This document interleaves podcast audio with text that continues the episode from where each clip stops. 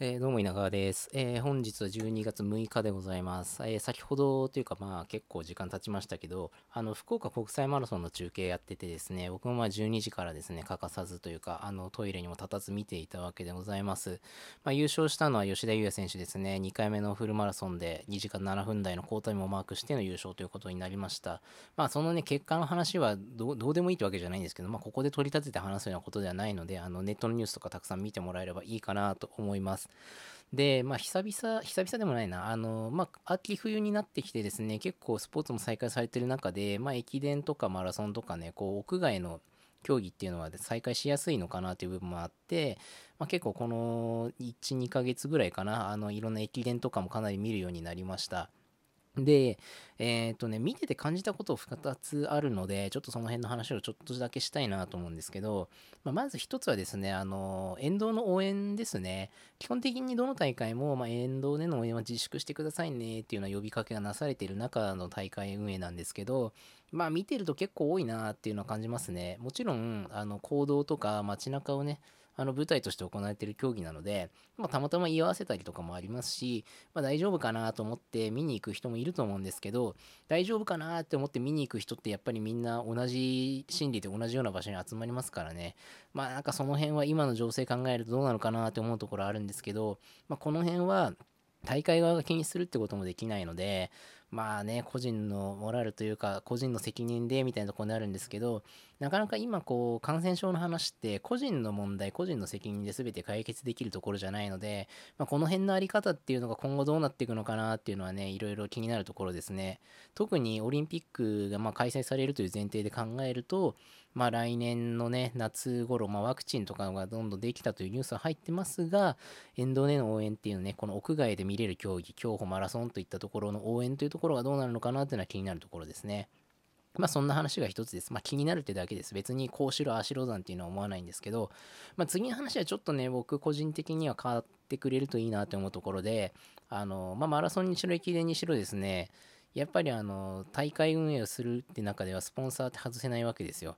もちろんですね、ああいう運営っていうのは、いろんなところからいろんなお金が出てくることによって、あの、なされてるわけですから、スポンサーっていうのはすごく大事なんですよ。だから CM、コマーシャルが放送中には絶対入ってこなきゃいけないと思うんですよね。ただ、僕がちょっと不満なのは、やっぱり特に、まあ、マラソン、まあ、駅伝も共通してなんですけど、そのサッカーや野球と違ってですね、用意どんで競技が始まった後に、競技が中断するタイミングっていうのがないんですよ、陸上競技って。その一つのレースが完結するまでの間にはね。だからマラソンであれば、まあ男子であれば2時間10分程度、まあ女子でも2時間20分、30分ぐらいですね。まあ、やっぱり競技が進行が続いてるっていうわけじゃないですか。で、結構ね、まあ終盤の方っていうんですか、今日みたいなマラソンのレースに関して言えば、まあ結構ですね、放送する側も気を使ってくれてるみたいで、まあ、後半の方、レースの終盤にいろんな展開が変わったりとか、まあフィニッシュシーンにかけての最後の5キロぐらいとかっていうところで CM が入らないように、まあ、割と前半にいろんなコマーシャルを多めに入れてるっていうような部分っていうのはね、見受けられるんですけど、個人的にはね、やっぱりレースの全容っていうのを映し続けてほしいなっていう願望はあるんですよね。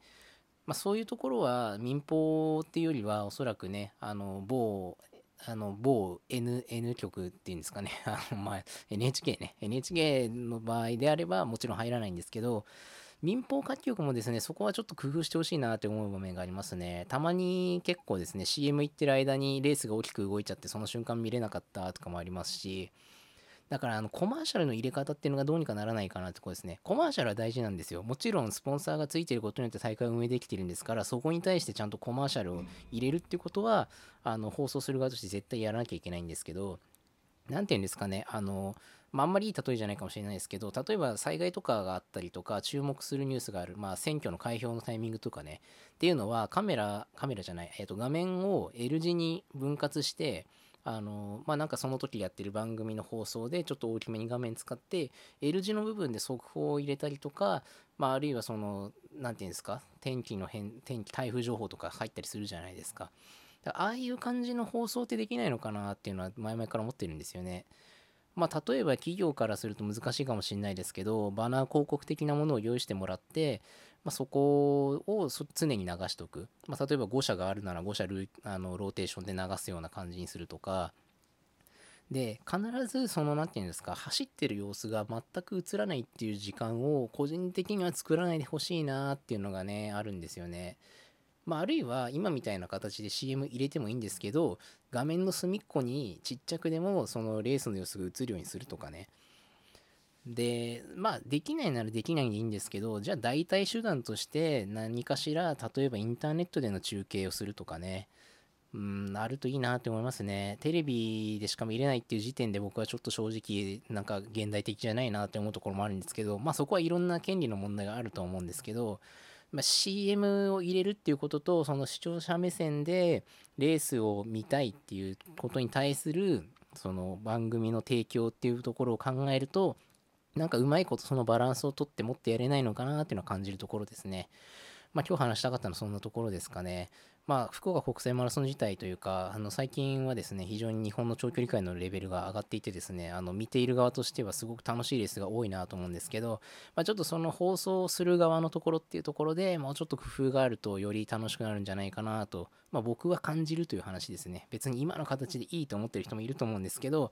まあ、オリンピックとかが今後開催されるってことを考えると、やっぱ CM の入れ方っていうのはね、ちょっと考えてほしいなというところで、感じたことのお話でした。えー、今日はこんなところかな。はい。じゃあ今日もありがとうございました。